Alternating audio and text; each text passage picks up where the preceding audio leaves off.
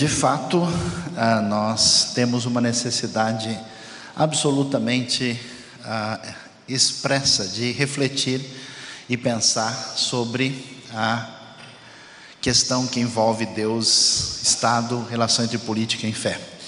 Até porque, como cidadãos brasileiros, nesse país com seus 8 milhões e 512 mil quilômetros quadrados, mais de 2% da superfície do planeta, um dos países mais eh, relevantes, metade da América do Sul, com desdobramentos significativos, e um dos ambientes onde nos últimos anos mais essa relação, muitas vezes favorável e às vezes um pouco complexa e nem sempre favorável da expressão de fé uh, religiosa com a sua efervescência recente, traz uma série de questões que a gente deve considerar. Mas pensando sobre isso, vamos começar a refletir uh, sobre a questão que envolve a Deus, Estado, política e fé Começando aí com o primeiro slide ah, que deve ser colocado aí para o nosso acompanhamento. A pergunta que se levanta quando ah, a gente reflete sobre esse assunto é por que, que a questão da a política ela é tantas vezes questionada.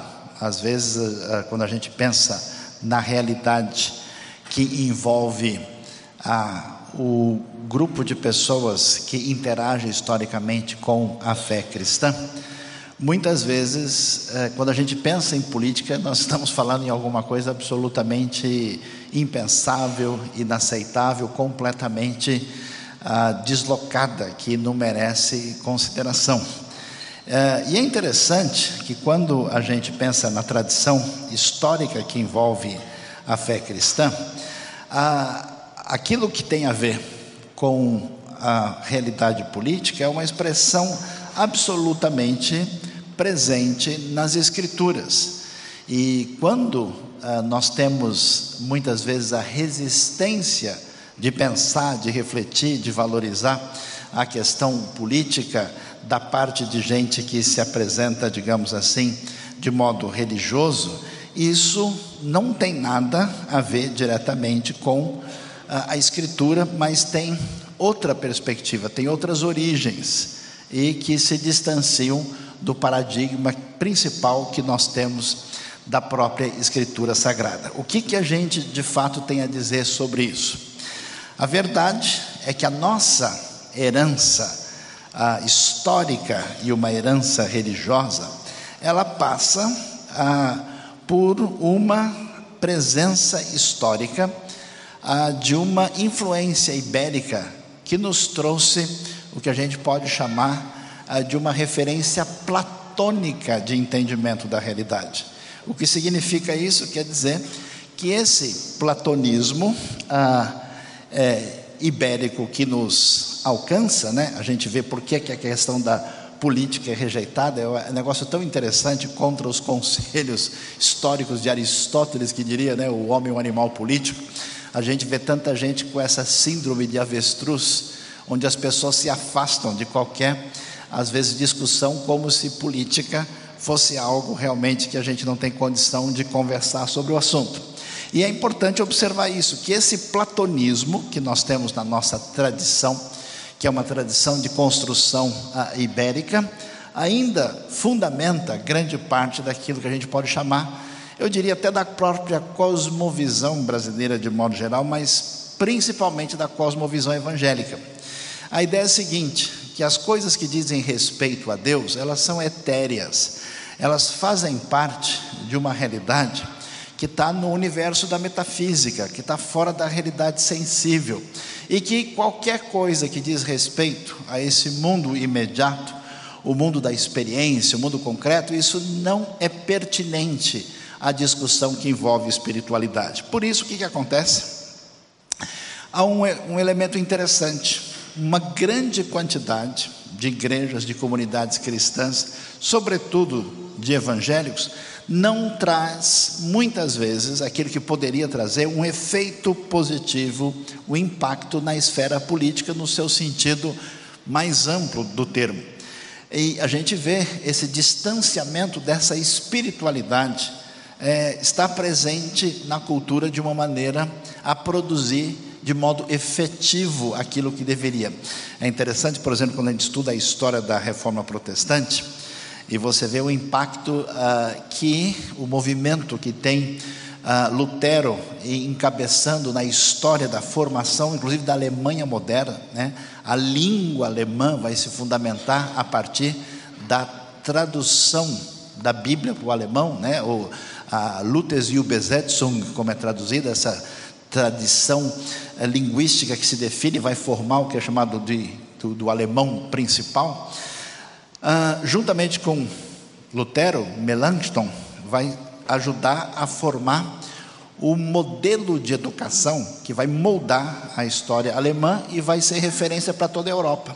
Para a gente ver como um movimento que tem bases na reflexão que envolve a espiritualidade, tem um desdobramento de ordem cultural. E a gente tem uma efervescência religiosa significativa na realidade brasileira sem que haja um desdobramento adequado. Isso quer dizer que falta o um impacto na política, nas artes, na literatura, na economia e na transformação social da nossa realidade. O que, que acontece? Incorretamente, o que muita gente vai chamar de espiritual, na verdade, é um enfoque platônico, um enfoque distanciado da proposta de reflexão a partir das Escrituras de como é que a fé em Deus, a relação com Deus, se desdobra na construção de uma sociedade mais justa e mais adequada com os desdobramentos que são necessários. Então, o que, que nós temos aí? Uma espécie de platonismo evangélico, uma espécie de herança onde nós temos a uma visão que entende que o mundo das ideias, o mundo do espírito, o mundo das sombras a,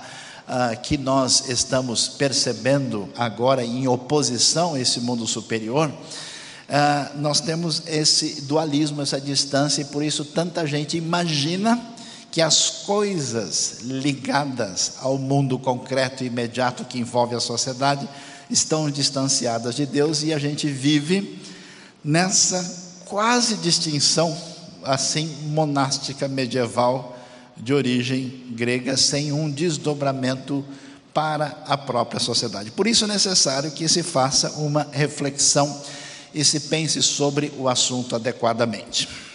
Quando a gente imagina a discussão no âmbito da política, e a gente tem esse desdobramento né, que, que, que, surge com, com, o desmoronamento do antigo Império Romano na sua história medieval com o Sacro Império Romano Germânico e a tentativa da formação do Estado moderno, que começa inclusive no século XII, né, em Portugal, formando as nações da modernidade nesse movimento que vai caminhar na direção do iluminismo. Ah, nós vamos ter uma tentativa de construção do Estado. Como é que esse Estado se define? É, a gente conhece aí os grandes nomes dos políticos, dos, dos, teóricos da política, como Hobbes, como Jean-Jacques Rousseau, aqueles que ajudaram a construir a modernidade. Mas o desdobramento dessa realidade traz para a gente, muitas vezes, a construção de um Estado totalitário.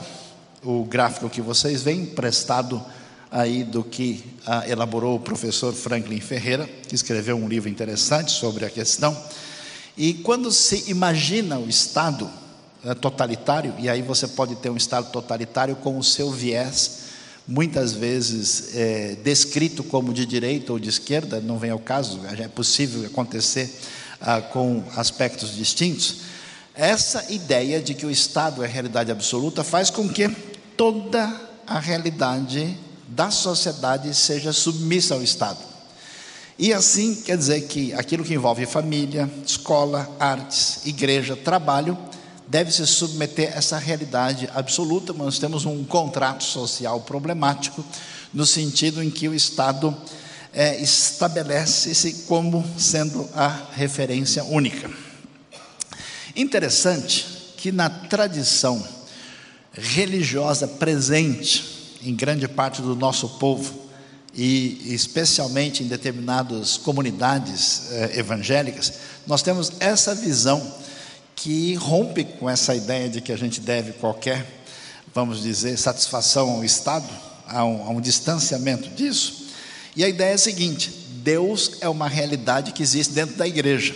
E é interessante isso, porque muitas vezes essa visão apresentada, que supostamente às vezes parece defesa de um Estado laico, né? existe uma diferença entre Estado laico e Estado antirreligioso, e que diz o seguinte: que a gente só fala em Deus numa esfera que é absolutamente dentro do contexto da religião. A ideia é a seguinte: Deus existe na igreja, e tudo que existe lá fora é do mal. Essa perspectiva, que é uma visão pseudo-cristã, não é isso que nós encontramos nas Escrituras, entende que qualquer coisa que existe neste mundo, que não tem teor religioso, ah, ela é necessariamente negativa. Aí você vê esses desdobramentos dos fanatismos, dos desequilíbrios religiosos e daquela ruptura com a relação social, onde nós vemos a ideia de que o Estado, a família, escola, artes, trabalho, tudo isso está debaixo do domínio do mal, não há o que fazer, é irremediável e a realidade divina só tem a ver com a realidade ligada à igreja. A visão cristã que se delineia nas Escrituras é interessante.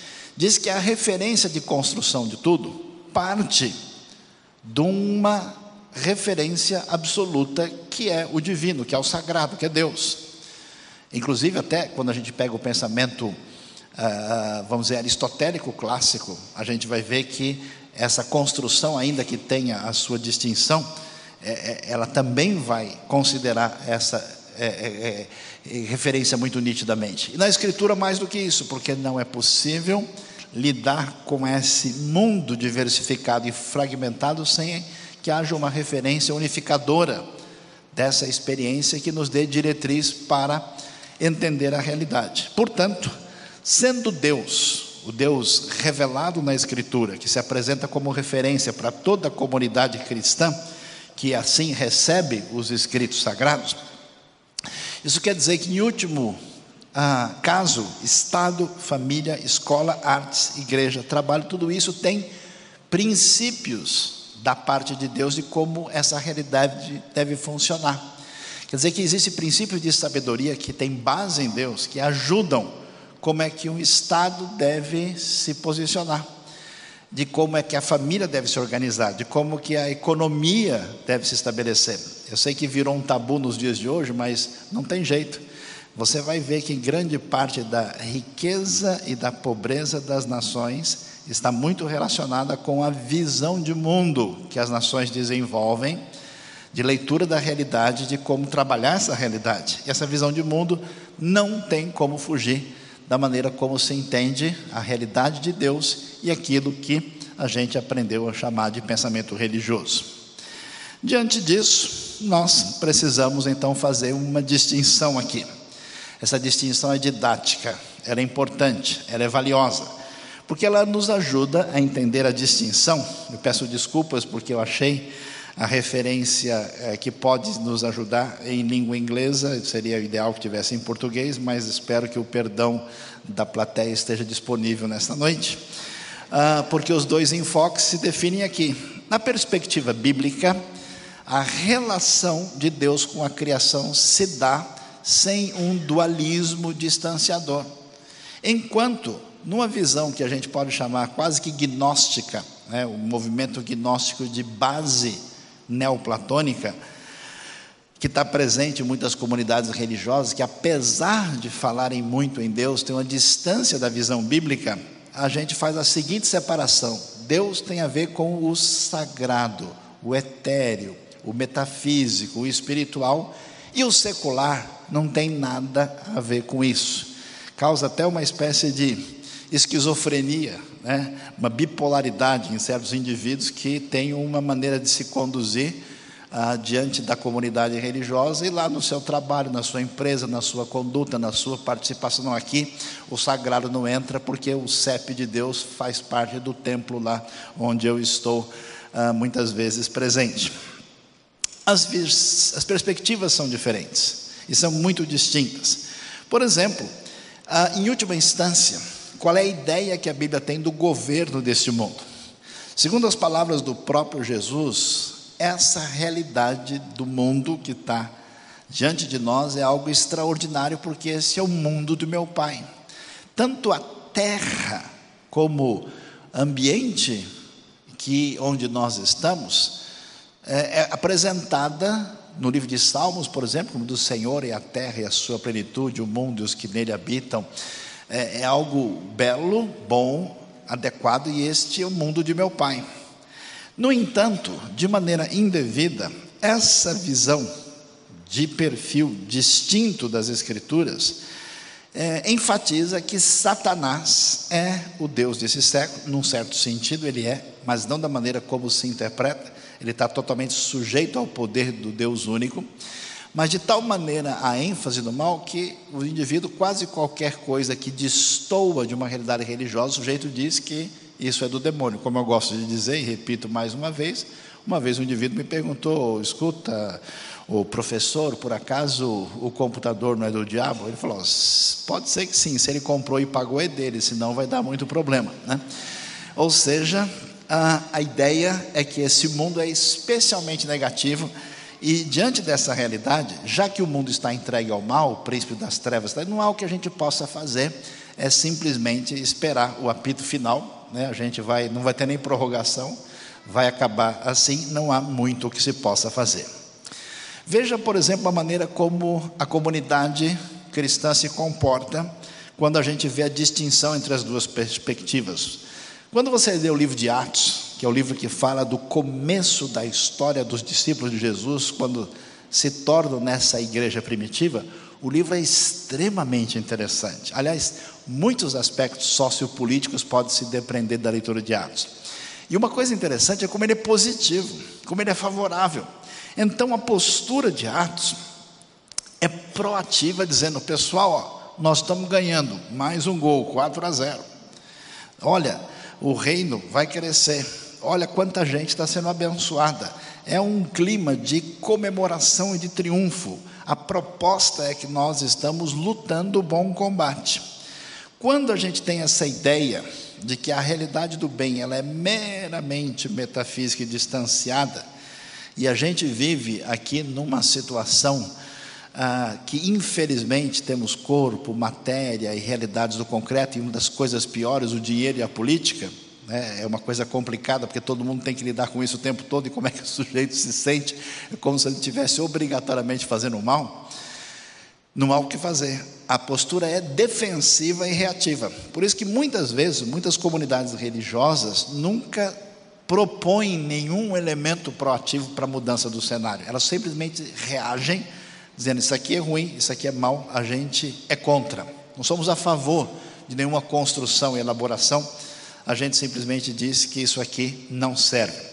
E a única coisa que esse grupo faz é aguardar a volta de Cristo. A gente não vê a hora de deitar na grande rede celestial, onde dormiremos felizes para sempre, forever e never. Amém. Né? Deitado eternamente em berço esplêndido. Lá do outro lado é muitas vezes a expectativa de muita gente. Às vezes eu gosto de dizer para o pessoal, o pessoal não imagina que na vida eterna o trabalho vai ser o dobro, então é melhor se preparar direito para chegar lá e fazer as coisas do jeito que precisa. Diante disso, a gente tem uma diferença muito grande. Na perspectiva bíblica, Cristo é chamado de Senhor, uma frase politicamente muito pesada diante do Império Romano absoluto. E a pergunta é: no mundo gnóstico, neoplatônico, Cristo é Senhor do coração das pessoas, das coisas espirituais. É uma coisa simplesmente interna, é um psicologismo. Por isso que isso não se desdobra em fazer da cidade um lugar melhor, de fazer do mundo um lugar melhor. É apenas algo que se traduz como espiritual e que termina apenas como reforço psicológico. Né? A gente toma o anador de Jesus no domingo e aguenta a semana para tomar. Aí a cibalena, a cibalena é meio arqueológica, vamos achar um remédio melhor aqui. Né? Aí, vou tomar um copo d'água, que depois dessa coisa ficou difícil. E a proposta do Novo Testamento é que Cristo é Senhor de tudo, ou Ele não é Senhor de modo algum. Ou seja, Ele é Senhor da minha ética, Ele é Senhor do meu trabalho, Ele é Senhor da maneira de conduzir a minha vida e Senhor em todos os aspectos. Isso é muito significativo e importante. Por isso, a maneira de lidar com as coisas muda muito. Quando a Bíblia fala do triunfo final do reino de Deus que envolve a volta de Cristo, a maneira de entender isso é diferente. Para quem imagina que a gente simplesmente deve esperar uma realidade espiritual etérea, a única coisa que a gente quer é descansar. Então, olha, não vejo a hora de acabar tudo, porque é a libertação do sofrimento presente. No Novo Testamento, a expectativa da volta de Cristo é uma comemoração, porque nós temos, a Bíblia chega a dizer, numa espécie de teologia ecológica, né? que a criação aguarda com expectativa a manifestação dos filhos de Deus, porque nós temos uma culminação do processo de redenção e da reconciliação de todas as coisas. É uma redenção cósmica que atinge o universo, nas palavras de Colossenses. É, é, é um triunfo, é uma vitória muito grande que vai levar a criação à submissão ao grande rei, em vez de simplesmente as férias prolongadas na eternidade, onde o sujeito fala: puxa, não terei mais dor de coluna, nunca mais precisarei uh, consultar o oftalmologista. No meu caso, por exemplo, é sério: quando eu estou de óculos, eu pego o ônibus, sem óculos, o ônibus me pega, então a coisa teria uma situação bastante complicada. Pensando sobre isso, Vamos refletir um pouquinho sobre aquilo que aparece na Escritura, sobre a ideia de governo. A ideia de governo com aquilo que a gente pode definir a partir do início da Bíblia, que a gente chama de teologia da criação. O que, que nós encontramos lá?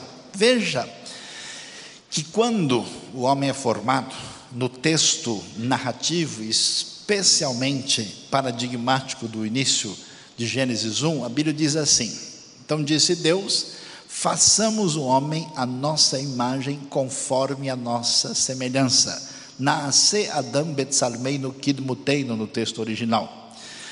E quando o texto diz isso, olha que coisa interessante. O texto reforça a ideia de que esse ser humano deve dominar, domine ele. Então, observe que o conceito de imagem de Deus está relacionado com uma ideia de governo domine ele sobre os peixes do mar, as aves do céu, os animais grandes de toda a terra e todos os pequenos animais que se movem rente ao chão. A ideia bíblica é que o ser humano tem um papel político governamental na criação. Que a imagem de Deus envolve o que a gente chama de teologia de domínio, de governo. O ser humano é convidado a ser uma espécie de corregente. O seu papel é cuidar da criação de maneira a submetê-la adequadamente ao domínio que essa criação deve se submeter, ao qual deve se submeter. Isso é interessante porque isso traz para a gente dois elementos fundamentais. Um é a dimensão ecológica, porque se o ser humano cuida da criação de maneira indevida, essa criação vai sofrer muito. Deus destruirá os que destroem a terra. E ao mesmo tempo, o cuidado devido dessa criação estabelece a realidade da provisão, é o paradigma da economia. Economia e ecologia. 90% das notícias que você vai ouvir nos próximos dias estão fundamentadas nessa interação que parte de Gênesis capítulo 1. Então essa ideia de responsabilidade humana, ela é muito significativa, muito forte e aparece aí no começo do livro de Gênesis para nos dar uma direção. Mas o que que a gente vai ver? Vai ver que essa caminhada ela acaba enfrentando um problema muito sério. Por quê? Porque o que, que o texto bíblico vai revelar para a gente na sequência é que com a ruptura com Deus, essa ruptura traz uma relação de distanciamento em relação a Deus, em relação ao próximo em relação à criação. A queda, quando estudada adequadamente em Gênesis 3, vai mostrar que os nossos problemas pessoais, sociais e ecológicos surgem nessa relação de ruptura. É muito interessante estudar os relatos com atenção e com detalhe. Só que, quando isso acontece, essa responsabilidade de domínio fica prejudicada. Esse conceito de governo, que o ser humano tem a responsabilidade de manter a criação sob Deus, para que tudo transcorra adequadamente, não acontece. Surpreendentemente, nesse ambiente surge, a gente pode chamar assim de um, um processo ah, de criação de poderes indevidos, de pessoas que, de maneira como que subversiva, se colocam no lugar de Deus. Por isso é interessante que na história bíblica você vai ver a construção dos grandes poderes da antiguidade, particularmente Egito e Mesopotâmia. E como é que são esses poderes? São poderes em que indivíduos serão divinizados, não no papel de corregente com Deus, mas no lugar de Deus, e sendo divinizados têm poder absoluto. E esse poder absoluto é cruel. E ele produz a massificação de pessoas e uma quantidade gigantesca de escravos que constroem as grandes pirâmides egípcias, que constrói os grandes igurates da antiga Suméria, dos acadianos, da antiga Babilônia, e uma civilização perversa. Nesse ambiente, é interessante, é que Deus vai mostrar a confrontação entre esses poderes subversivos que aparecem aí ah, contra aquilo que Deus vai definir na formação do seu povo. É interessante que quando Deus vai formar o povo de Israel, a identidade do povo surge nessa dimensão de conflito político. Por quê? Porque quem é o povo de Israel? É um povo simples, fraco, que crê num Deus único, em oposição à maior potência. Só para você ter uma ideia, a pirâmide de Kelps, 146 metros de altura. E ela é só uma das 106 que foram achadas. Esse grande poderio egípcio, com todo o seu progresso, desenvolvimento, ciência admirável e até certo ponto, e ainda incompreensível até hoje, entra em confronto. E como é que essa civilização egípcia, uma civilização onde o seu líder principal, o faraó, é uma divindade, onde a escravidão é legitimada, e nós vamos ter a história das dez pragas do êxodo, não é uma história tão, digamos assim, perdoe-me a expressão, inocente assim, ela é um conflito político significativo, porque a vitória de Israel sobre os egípcios é a vitória sobre os deuses egípcios. Esses deuses que legitimam a opressão, que legitimam a escravidão, que legitimam tudo isso. Então a identidade do povo se dá nessa grande libertação. Por isso, a gente entende um pouco mais que tem sentido a praga número 10 da morte dos primogênitos, porque quem morre é o futuro faraó, que será o novo escravizador de milhares e milhares de pessoas, e a vitória do Deus único leva a coisa numa outra direção. Ah, então, nós vamos observar que a caminhada bíblica vai nos levar na seguinte direção. Nessa libertação, quando esse domínio se perdeu, e agora nós temos um domínio subversivo, existe um projeto de redenção que significa a reconquista do governo. A reconquista do governo no sentido em que Deus vai libertar Israel vai vencer a opressão dos poderosos. E quando Deus faz isso, Deus faz um contrato, Deus faz uma aliança, faz uma proposta de parceria com a nação libertada. E quando ele faz isso, ele se manifesta. E essa manifestação divina é significativa, porque Deus se mostra como um Deus que define a importância da justiça, define o valor do ser humano e define com muita clareza a referência ética. Aliás, a gente não tem como negar isso, que a discussão, que essa crise da nossa sociedade é a crise jurídica. Nós temos como sociedade de fundamento judaico-cristão, ainda que a nossa tradição seja de direito romano, a coluna que estrutura nossa ética, ela tem a sua base na ética judaico-cristã, cujo fundamento são os dez mandamentos. 613 mandamentos da lei, da Torá divina, que se definem em dez mandamentos que envolvem a relação com Deus e com o próximo, quatro e seis, que Jesus resume a partir de uma referência importante da ética individual em amar a Deus sobre todas as coisas e ao próximo como a si mesmo, conforme o texto de Mateus 22, reforçando dois preceitos, para ninguém imaginar que isso é uma coisa meramente neotestamentária, Jesus, na verdade, cita texto de Deuteronômio e Levítico, reforçando esse resumo que envolve a lei. Aí nós temos o que? Diretriz. Nós temos referência ética, nós temos elemento que pode construir a sociedade.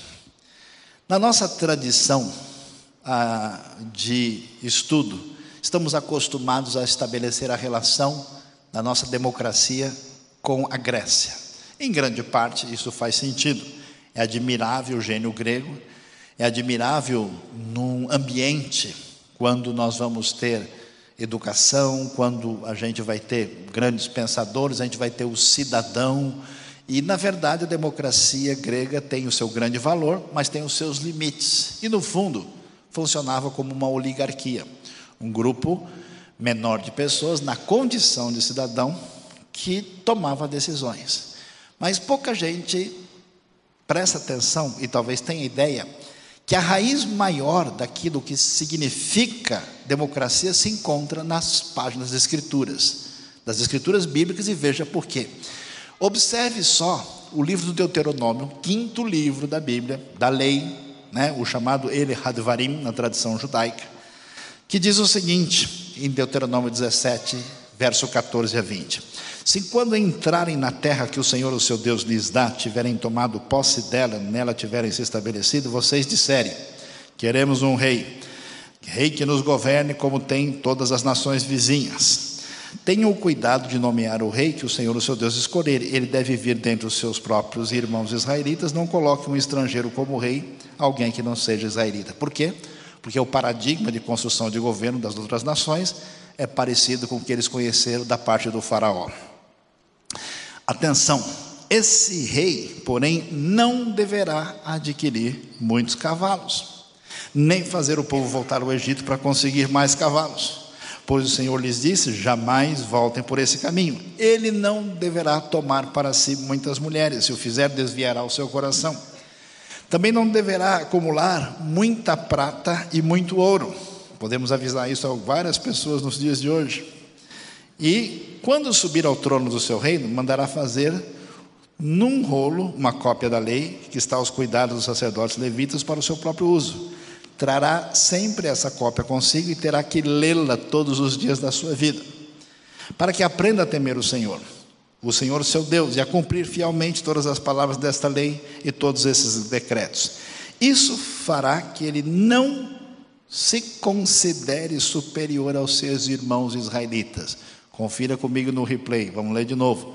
Isso fará que ele não se considere superior aos seus irmãos israelitas e não se desvie da lei, nem para a direita, nem para a esquerda, e assim prolongará o seu reinado sobre Israel, bem como os de seus descendentes. O que, que a gente tem aqui? Uma coisa absolutamente extraordinária, o princípio de constituição. Por quê? Na antiguidade, quem é que vai dá qualquer lei para o rei. O rei é a lei. A lei deriva-se do poder do próprio rei, até porque o rei é divino. Ele falou, está definido. Se alguém bate de frente com ele, ele merece morrer. Surpreendente, eu vi um pequeno filme de teor político em Jerusalém, uns anos atrás, e esse filme mostrava o seguinte: um babilônico visitando Jerusalém na época de Jeremias. E aí ele vê os profetas, como Jeremias, falando e criticando a nação, o rei, todo mundo, ele diz: como é que pode esse indivíduo estar tá falando essas coisas aqui? Se tivesse na Babilônia, já tinha morrido há muito tempo. Nunca um rei vai permitir esse tipo de crítica política e social. Qual é a razão que isso acontece? Porque na Escritura o rei não tem poder absoluto. E por que ele não tem poder, poder absoluto? Por causa da frase politicamente poderosa e significativa que só o Senhor é Deus. Como só Ele é Deus, só Ele é Rei, ninguém tem poder em si, se não for um poder derivado desse Deus, que não corresponde a nenhuma pessoa, e, consequentemente, você tem um princípio, um germe na direção da democracia, especialmente porque o rei tem lei para ele. Ele não pode multiplicar quantos cavalos ele quiser. Que negócio é esse de juntar um harém muito grande? Que história é essa de enriquecer sem limite? Ele terá o livro da lei e deverá prestar atenção nesse livro. Então se observa como isso é algo revolucionário no mundo antigo, é extraordinário, é absolutamente único. Diante disso, que tipo de elementos nessa sociedade que tem a ideia de que o governo pertence a Deus e que o ser humano deve ter responsabilidade nisso. Mas que isso foi perdido e surgiram poderes subversivos que foram a referência da opressão e do domínio perverso do homem sobre o outro. A, a primeira edição de Thomas Hobbes, O Homem é o Lobo do Homem. Agora, nessa sociedade, o que, que aparece? Por que é que na cultura judaico-cristã, particularmente no ambiente judaico e no ambiente protestante, onde a Bíblia teve papel extraordinário do desenvolvimento da história, a cultura se desdobrou de uma maneira tão favorável. Por que é que 90% do que a gente tem desenvolvido nos últimos dois séculos surge nesse ambiente? Porque esse ambiente é favorável por causa da influência da Escritura por si só sem amarras religiosas de outra natureza. Primeira coisa que merece destaque é a importância da literatura e da educação. Onde é que está a verdade de Deus? Num livro. Se está num livro, não está com ninguém. Ninguém é dono da verdade, a verdade está disponível. E em vez de ter uma escrita sagrada, como no Egito, hieróglifo, que só sacerdotes elevados têm acesso e o povo carrega a pedra, todo mundo tem que ler. Essas palavras que hoje ordeno a você, você ensinará aos seus filhos. Essas palavras pertencem a todo mundo, todo mundo tem acesso à verdade de Deus e ela está em palavras, em letras. Por isso que, historicamente, na tradição judaica, sempre o número de alfabetizados foi superior a qualquer povo à sua volta, porque é preciso saber o que Deus disse. Foi isso a revolu outra revolução que a reforma trouxe em grande parte do ambiente medieval, onde o conhecimento era privilégio de poucos. É revolução que traz literatura e educação. Qualquer líder espiritual que entenda que ele tem o poder e que prejudique o desempenho acadêmico dos seus liderados não está em sintonia com a Escritura. Olha que coisa impressionante. Os críticos diziam que Israel era muito simples, primitivo, e que esses textos tinham que ser muito recentes, porque não havia desenvolvimento de escrita no mundo mais antigo. Acharam algo extremamente antigo, com mais de 3 mil anos de existência, o famoso abecedário de Tel Zait. E lá você tem um exercício, e alguns vão, vão viajar ao passado agora, essa era a cartilha Caminho Suave da época, alguns foram abençoados aqui, né? Onde ele estava lá no Aleph Beit Gimel Dalet escrevendo, treinando, mostrando a realidade da escrita num tempo muito antigo. Outra referência que surge nesse ambiente, a importância da justiça. Essa lei está preocupada com isso. Alguém pode certamente fazer perguntas e há elementos que geram questionamentos do que acontece na própria lei. Mas quando você entende o ambiente, quando você entende o cenário onde ela surge, você vai ver que ah, o passo gigantesco na direção de uma justiça e justiça equitativa impressiona quando nós lemos a Torá, a lei que aparece na Escritura, com os seus mandamentos, mandamentos específicos que envolvem especialmente o lugar não só de Deus na vida da pessoa, mas na relação com o próximo, nos chamados mandamentos sociais. Isso é tão interessante, o valor dessa justiça, porque a voz da sintonia com o Deus que leva as pessoas a ler e a escrever, o Deus que leva as pessoas ao senso de justiça e esvazia o poder do rei, traz uma crítica social.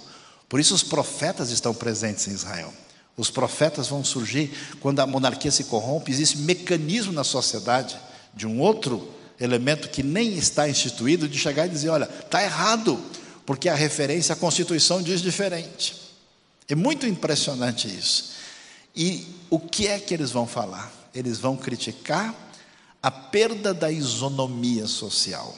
Olha, o justo é perseguido pelo ímpio, o pobre é vendido no tribunal por um par de sandálias. A justiça de Amós. Isso é de arrepiar. A peça arqueológica mais antiga que se encontrou em Israel, num sítio que nem é aberto a visitantes. Eu tive a oportunidade de visitá-lo. A chamada inscrição de Herbet Keiafa, que está no Museu Arqueológico de Jerusalém. O que, que ela diz? Ela diz: Não farás isso mas adorarás ao Senhor. Faça justiça ao escravo e à viúva, faça justiça ao órfão, numa época em que gente é escravizada e vendida. Ao órfão e ao estrangeiro, defenda a criança, defenda o pobre e a viúva, restaure o pobre às mãos do rei, proteja o pobre e o escravo, sustente o estrangeiro. Texto mais antigo da Bíblia, da, da, da língua hebraica encontrado, diz exatamente isso. Essa mentalidade, essa referência traz para a gente um conceito fundamental que é baseado no texto de Gênesis 1 que a gente leu, que é o conceito de dignidade humana. Para onde caminha a nossa sociedade? Para uma referência que tem valor pragmático. Fiquei surpreso ao conversar com um estudioso que rompeu completamente com a referência cristã e se tornou completamente secular e antirreligioso. E eu falei: escuta, mas onde é que está o valor do ser humano? Ele disse: o valor nosso está no valor que a gente tem diante da sociedade. Então, em medida que eu beneficio todo, então eu sou valioso. Se eu não estou ajudando o todo, se eu de alguma maneira eu não sou benéfico, então eu não tenho nenhum valor, já que não tem nenhuma referência absoluta para estabelecer esse valor. E eu perguntei mais para ele, eu falei, mas como é que a gente define as regras da sociedade se não tem um paradigma? Ele, não, a regra é igual um jogo que a gente vai jogar, a gente combina as regras antes, não tem regras absolutas.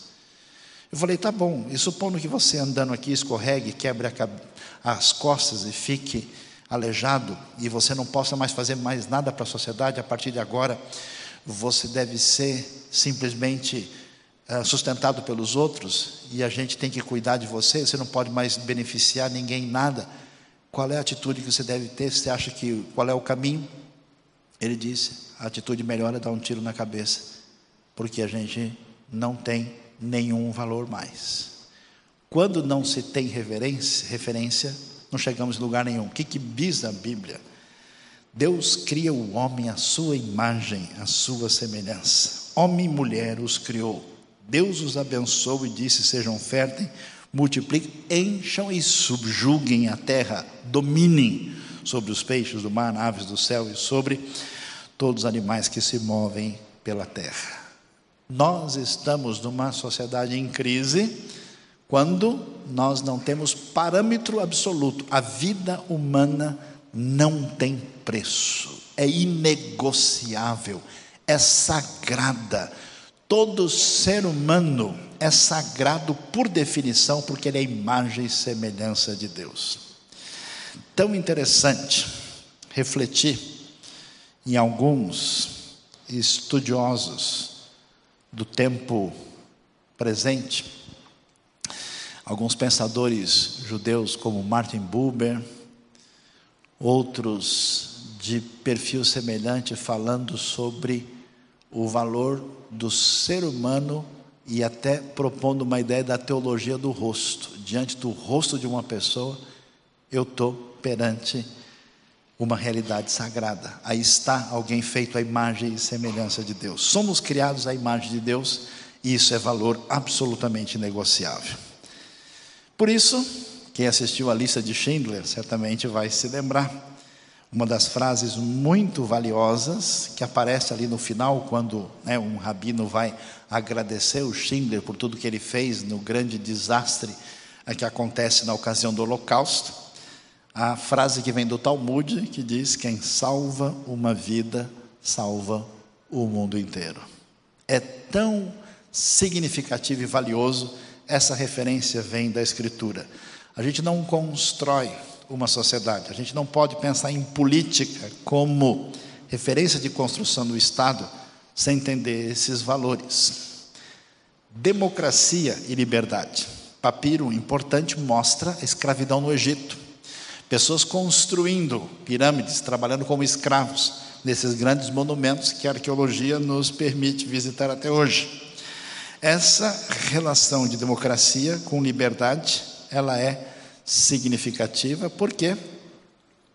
Porque Deus liberta o seu povo. Deus liberta o seu povo a partir de indivíduos comuns e a vitória que Deus dá ao seu povo contra os egípcios é a vitória desses deuses que são legitimadores da opressão. A ideia de liberdade é significativa. Eu tive experiências difíceis na vida, de visitar populações onde nem a ansiedade por liberdade existe.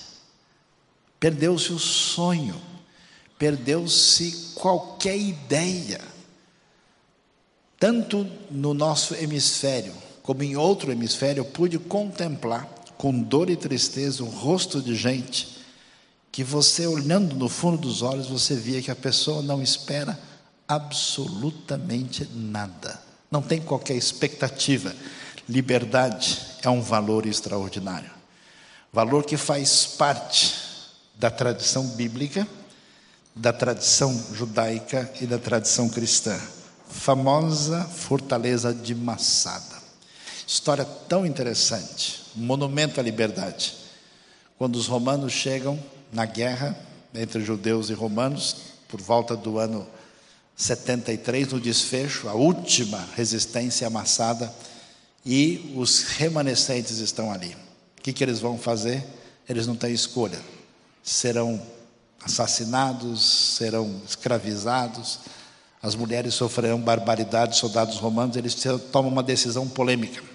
Tiram a vida uns dos outros e o último tira a sua própria vida. Por quê? Nunca abriremos mão da liberdade. Ou ficar a pátria livre, ou morrer pelo Brasil. A ideia era mais ou menos essa. Interessante. Como é que a Bíblia continua a história? Perdeu-se o governo. Poderes subversivos dominam o mundo. A nação que conheceu o domínio adequado se perde e começa a invejar o estilo de governo dos maus. Queremos um rei, porque os outros também têm. A gente achou bonito, mas vocês sofreram exatamente por causa disso, não interessa. O profeta Samuel fica doente. Deus, o pessoal ficou maluco, nada de novo debaixo do sol. O problema é o mesmo. Então Deus entra no cenário dessa monarquia corrompida e diz o seguinte: Olha, eu vou fazer uma aliança com você, Davi e por meio de você vou estabelecer um governo que vai durar para sempre. É a hora da reconquista. Essa reconquista se dá por uma aliança unilateral, porque Deus sustenta por Ele mesmo, e Ele diz para por causa, não por causa de Davi, mas por causa da sua promessa de que não haveria de faltar descendente no trono de Davi, e começa aquilo que é a expectativa messiânica. Aí você vai entender o Novo Testamento, você vai ver a esperança do pessoal na época romana, porque a ideia de que o rei que traz o governo adequado vai chegar. E olha como a coisa foi definida. Deus, segundo a aliança que ele faz, ele escolhe Davi como seu representante na terra. Davi, portanto, agora é chamado de servo do Senhor, sendo membro da administração do grande rei. Especialmente, Salmos 93 a 100, Deus é celebrado como o rei de toda a terra. Ele é chamado de rei nesse sentido intencional. O próprio Senhor unge Davi e chama Davi de filho. O que, que o mundo antigo pensava? Que se um rei pode reinar é porque ele tem elementos divinos e, portanto, ele é um filho de um Deus. Na Bíblia, esse conceito é redimensionado. O rei é filho de Deus no sentido de ser parecido com Deus, na sua justiça, em sintonia com o que Deus deseja. E ele não recebe adoração. Pelo contrário, o rei Davi vai ser visitado pelo profeta, que vai lhe dar um baita puxão na orelha. Você pisou na bola, ó rei. Onde isso acontece? Acho que nem hoje não acontece na nossa democracia, imagine naquele tempo. O próprio Senhor então o chama de filho que vai governar em seu nome. Por meio dele, Deus torna o seu povo seguro na terra prometida e subjuga os outros poderes. Além disso, Deus se compromete a preservar essa dinastia davídica. Portanto, como rei, em virtude da criação e dessa soberania absoluta, Deus não vai tolerar, em última análise, nenhum poder inimigo. Essa é a expectativa, é, é a raiz mais ampla da visão que o Antigo Testamento traz sobre o futuro. É a ideia, isso é extremamente importante, de que o mal não será vencedor.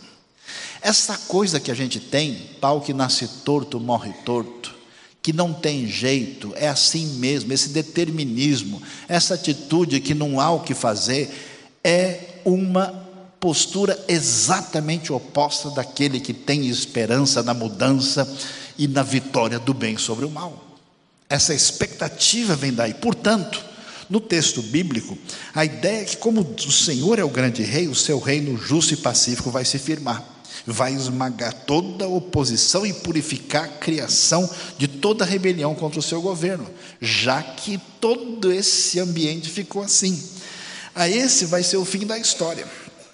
Esse grande rei, que é o próprio Deus de quem todas as criaturas dependem, ele se opõe a quem? Aos metidos, aos orgulhosos, arrogantes. No salmo, toda hora, Deus pega no pé dessas pessoas aos que confiam nos seus recursos próprios, dos deuses que projetaram para si para concretizarem seu destino. Vocês percebem o forte elemento de uma teologia política de esperança e de vitória do bem sobre o mal. Quando a gente não pensa assim, a gente não tem nenhuma postura, nenhuma atitude, a gente não tem nenhuma ideia de mudar a realidade à nossa volta. Por que, que é importante disso? É porque esse pensamento ligado a Davi e a teologia do reino de Israel que desemboca em Jesus. Quando Jesus chega e vai ser apresentado, vai ser dito o quê? Que o rei chegou. Por isso que os romanos ficam assustados. Que história é essa? Qual é a acusação que cai sobre Jesus? Ele disse: Ele é o rei dos judeus. Por que, que o Herodes fica apavorado? O Herodes é o primo posterior do faraó que chegou mais tarde. Nós temos que acabar, porque ouvi dizer que nasceu o rei dos judeus. A proposta tem toda uma profunda teologia política. Esse reino chega, esse reino está presente. Ah, existe uma dualidade muito interessante. O reino chegou, mas ele vai chegar na plenitude depois. Ele está presente, mas ele vem com força total no final. E os discípulos de Jesus são chamados a ser duas coisas: sal e luz, eles devem fazer diferença para caminhar na construção desse reino que deve ser vitorioso, o reino futuro que envolve essa vinda de Cristo. Portanto, naquilo que a gente conhece né, como a escatologia, a realidade a, da vinda futura de Cristo, duas coisas estão presentes. O reino já chegou, ele está aqui, Cristo veio, ele venceu, portanto, nosso desafio como discípulo de Cristo é fazer do mundo um lugar melhor, é trazer a vitória do reino por meio das minhas ações, dessa graça de Deus que se desdobra em mudança social favorável. Pega o exemplo de muitos povos da Europa, que em alguns séculos atrás eram selvagens, brutos. Vai estudar a história de Columba, Patrício, tentando evangelizar o que a gente conhece hoje como Ilhas Britânicas, ou Bonifácio, na antiga Germânia. E veja o desdobramento da presença da fé cristã e mais tarde o impacto da reforma. Nações que tiveram grandes melhoras socioculturais, o impacto profundo foi da realidade que veio das Escrituras. Esse reino que já veio, ele vai vir na sua realidade definitiva, na sua plenitude, conforme isso. E nesse processo, o Novo Testamento vai ser extremamente perigoso do ponto de vista político naquela época. Por quê? Porque o Cristo Jesus que morre na cruz, que traz o plano de salvação e perdão, é o mesmo Cristo que voltará vitorioso. Você imagina um romano, na época, abrindo o livro de Apocalipse e lendo o texto, falando de Cristo Jesus vindo e sendo chamado de Rei das Nações ele diria: peraí, esses caras estão planejando alguma rebelião aqui. Esse, por que, que os cristãos foram tão perseguidos? Eles não aceitaram adorar o imperador. Eles não aceitaram reconhecer quem não tinha direito de dominar sobre os outros. Eles não aceitaram a divinização de um mero mortal. Por isso, eles eram um perigo para o Estado. Eles pregavam uma igualdade perigosa. Eles tinham uma ideia diferente. Por isso, essa atitude subversiva foi subversiva de sentido ainda maior, porque Cristo é o guerreiro da justiça vencedor no Apocalipse. Olha a frase: Bendito seja Deus na sua vitória futura, porque o reino do mundo se tornou de nosso Senhor e do seu Cristo, e ele reinará para todo sempre. Imagine o César lendo isso. Imagina Domiciano ouvindo falar disso.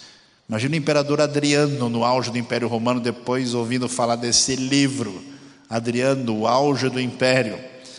Que história é essa? Quem que esses malucos acham? Não é à toa que ele partiu para cima para acabar com todo mundo. O reino deste mundo será do Senhor e do seu Cristo, e ele reinará para sempre.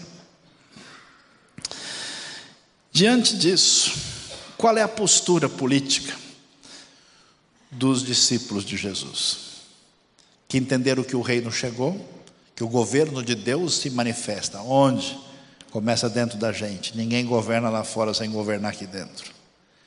Esse governo mexe aqui, muda a pessoa e se transborda na construção de uma sociedade melhor. Esses discípulos começam a proclamar isso no ambiente problemático e religiosamente decadente de Jerusalém cria um problema. Então, chamando-os novamente, Atos 4 diz: ordenaram-lhes que não falassem nem ensinassem em nome de Jesus. Mas Pedro e João responderam: julgue os senhores mesmos, se é justo aos olhos de Deus, obedecer aos senhores e não a Deus, pois não podemos deixar de falar do que vimos e ouvimos. Contra o que muita gente imagina, que a postura de um cristão é baixar a cabeça e aceitar tudo aquilo que o Estado estabelece, aqui nós temos a base em Atos 4 para o que a gente chama de limites da obediência civil. Quantas atrocidades foram feitas pelo regime nazista? Quantas atrocidades foram feitas pelo regime stalinista? Quantos crimes se multiplicaram, desde Pol Pot a Idi Amin Dada, em tantos lugares do mundo? E por que muitas vezes isso acontece? Porque uma boa parte das pessoas simplesmente não toma nenhum partido, não tem nada a dizer, está preocupado com a classificação do campeonato ou como é que vai acabar a série do canal tal. Essa atitude é uma ruptura com a postura de que a obediência civil tem limites. Existem parâmetros de Deus que são superiores. E se o Estado ultrapassar esses limites, a gente diz para o Estado que nós não vamos fazer isso.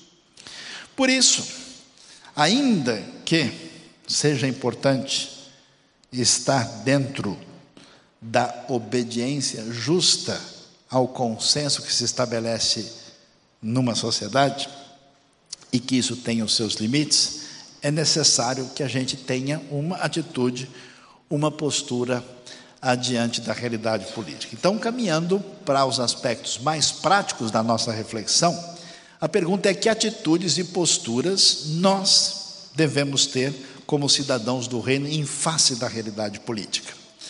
Alguns conselhos muito práticos e objetivos. Primeiro, consciência e ação política em benefício da comunidade. Pessoal, o povo não sabe o seu verdadeiro poder. Esse negócio de alienação política, esse negócio que não, eu estou preocupado com a oração de Lutero, com a oração de São Benedito, eu estou pensando né, no, no, no grande rabino, e não me preocupo com a realidade, não é espiritualidade legítima. É necessário.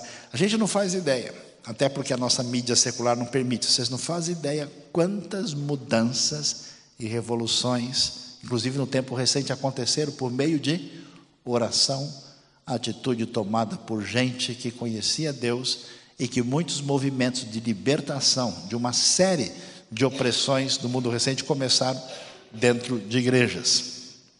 Consciência e ação política em benefício de comunidade é nossa responsabilidade, a gente precisa pensar nisso. Segundo, nós precisamos agir e votar em função de valores inegociáveis. Não dá para ser cristão e por razões particulares, por razões ideológicas, por em razões de favoritismo pessoal, favor de benefício que a pessoa tem. Eu conheço gente que escolhe candidato que vai ganhar alguma coisa disso.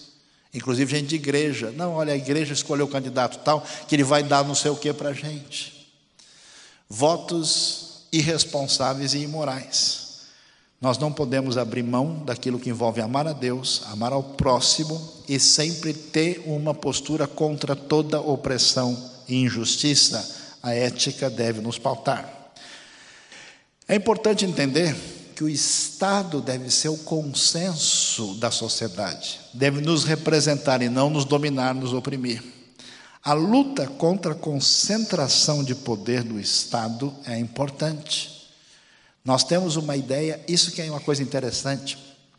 A Bíblia coloca a responsabilidade nossa na ação do indivíduo. Quando a gente abre mão de ser sujeito da história, a gente tem uma proposta paternalista de dizer: não, alguém vai cuidar e vai fazer tudo em meu benefício. A concentração do Estado, quer seja do perfil como aconteceu no nazismo ou no totalitarismo soviético, sempre acabará em desastre. O Estado não pode concentrar poder e sempre precisa ser garantida a prestação de contas, porque se a gente bota um monte de dinheiro lá, com impostos que não param de crescer, adivinha em que banco da Suíça esse dinheiro vai parar? Ou em outro lugar, ou às vezes não precisa nem para lá, fica aqui mesmo. Lutar contra a concentração de poder de quaisquer forças da sociedade. Se precisamos de uma sociedade fundamentada na perspectiva bíblica, ela precisa dar condições de ah, absoluta verdade para todo mundo. Não se pode permitir que uma mídia única domine e diga o que alguém deve fazer ou não. Se não tem liberdade de imprensa de verdade num país, nós estamos em dificuldade. Não se pode permitir uma concentração de capital de um grupo específico que burle a lei e não haja livre mercado de verdade, porque aí você vai ter que seguir conforme. Não se pode permitir que grandes grupos econômicos manipulem as leis para os seus próprios benefícios. Não se pode permitir que religião, que precisa ser separada de Estado, tenha acesso ao poder e domine indevidamente a realidade fazendo uma confusão de papéis que não é a proposta bíblica. Jesus nunca disse para os seus discípulos: vão lá, chutem o imperador e assumam o governo romano, e vocês agora serão os novos reis da terra. Ele disse um caminho bem diferente. E é importante a manutenção da liberdade, da democracia e da livre expressão. Qualquer proposta política de governo que tente cercear isso e impedir que a liberdade, que a democracia, que a livre expressão aconteça, qualquer censura no sentido negativo do termo deve ser rejeitada. O Estado não pode ser absoluto. A democracia deve ser nossa referência. A iniciativa livre não pode ser reprimida. Se nós fazemos isso, nós simplesmente destruímos a possibilidade da nossa caminhada. O cuidado dos mais fracos é imperativo. Isso é uma proposta bíblica. É claro que esse cuidado dos mais fracos nunca foi uma proposta de mero paternalismo. Interessante o Novo Testamento. Olha, vocês têm viúvas na igreja? Faça favor de apoiá-las, mas preste bem atenção em quem entra na lista. Não põe todo mundo, não. Veja a história, a conduta dessa viúva Veja se ela foi uma mulher responsável na relação com seu marido e, ó, e coloque as que têm tal e tal idade. Para que a coisa não seja de maneira indevida. A lei deve conter a injustiça e a opressão e o bem social do cidadão deve ser incentivado. É interessante. Atitude cristã. Muitas vezes nós temos uma ideia de que a, o bem-estar para quem sofre deve ser promovido abstratamente, simplesmente pela estrutura governamental. Achei interessante. Eu morei uma época nos Estados Unidos, e nos Estados Unidos tem coisas boas e outras que não são tão boas. Mas eu fiz parte de uma reunião que me chamou a atenção e gostei muito daquela experiência. Na época, o governo estava dizendo o seguinte: nós precisamos ajudar as pessoas, só que nós não somos capazes de amar as pessoas.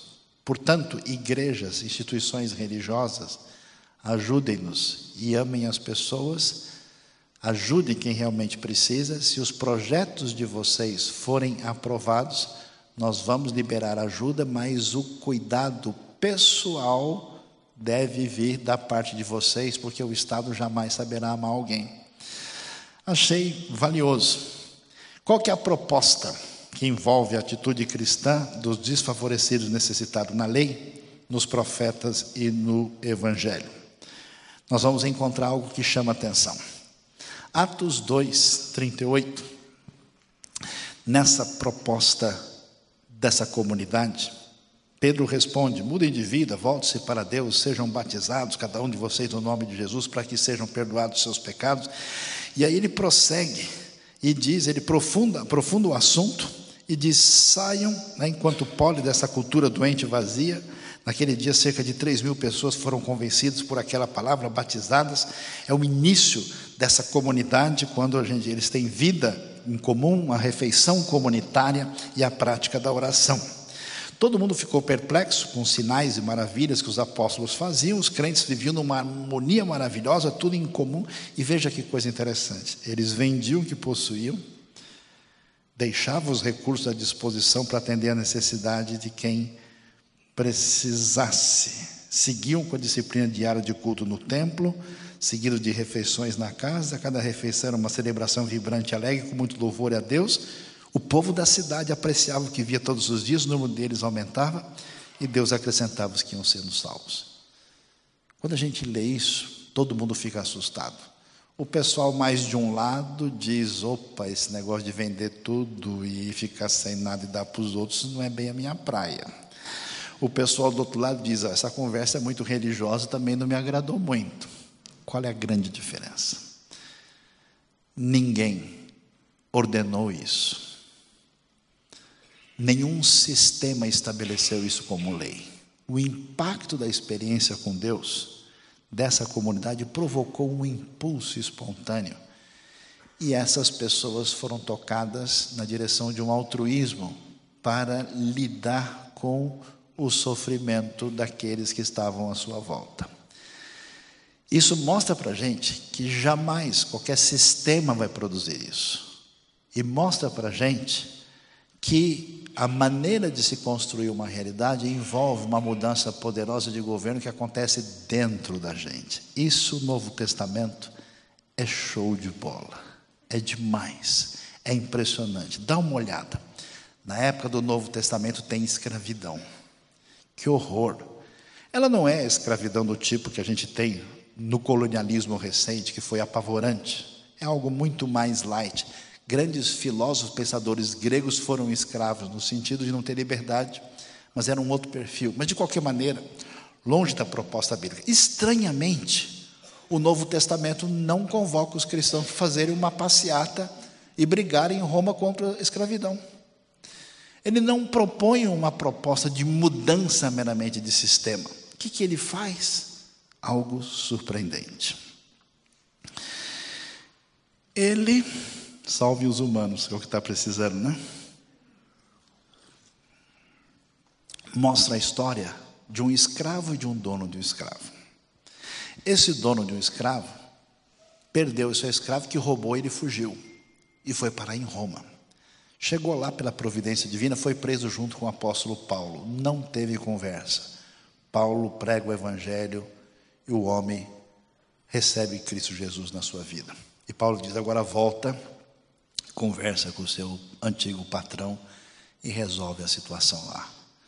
Bom, o sujeito fugiu, se ele voltar, ele corre o risco de morrer.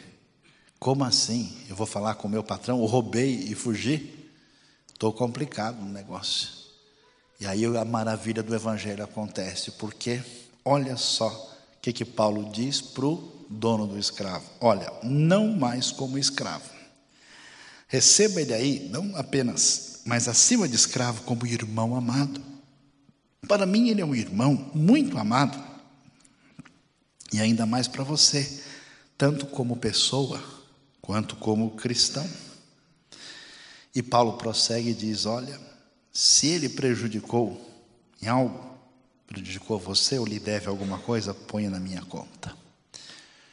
A proposta do Evangelho acredita na destruição da escravidão, não como sistema externo, mas implodida por dentro. Porque o amor de Deus e o conceito de fraternidade provoca uma derrocada subversiva da escravidão por dentro.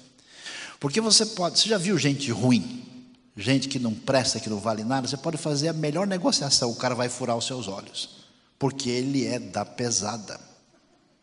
Ele não vale nada, ele é bandido. Agora, quando você trabalha com uma pessoa confiável, meu, você nem esquenta a cabeça. Porque o cara, falando no, no hebraico clássico, é de boa, é tranquilo, não tem problema. O que, que acontece? Uma vez que os dois se tornaram irmãos, está tudo resolvido. Mas a instituição da escravidão está aí. Ela vai acabar morrendo depois. Por isso que as civilizações cristãs vão na direção de uma rejeição da. Mas ela morre por dentro, por si, por fora tem sua casca. Porque agora, ô oh, meu amigo Onésimo, lembre-se que você tem um Senhor no céu, então trata o rapaz direito, porque ele é seu irmão e você tem alguma coisa lá para resolver, faça favor de pedir desculpa e acertar. E tem mais, não resolveu tudo, ah, está devendo tanto, deixa que eu pago. Eu resolvo esse negócio. O Paulo dá cara para bater, porque esse é o poder do Evangelho, isso é que muda a sociedade de verdade quando pessoas de bem querem fazer diferença. Não é o Estado, não é o candidato, não é qualquer proposta messiânica, é gente que no dia a dia faz a diferença e constrói um país melhor. Há mais esperança para o mundo numa atitude altruísta e amor de uma pessoa do que em meras mudanças de sistemas, ainda que elas sejam importantes, têm os importantes, têm o seu valor e que a gente entenda o que nós aprendemos com as escrituras, que Deus nos abençoe e nos ajude na nossa reflexão sobre esse assunto nesta noite. Muito obrigado pela atenção de todos.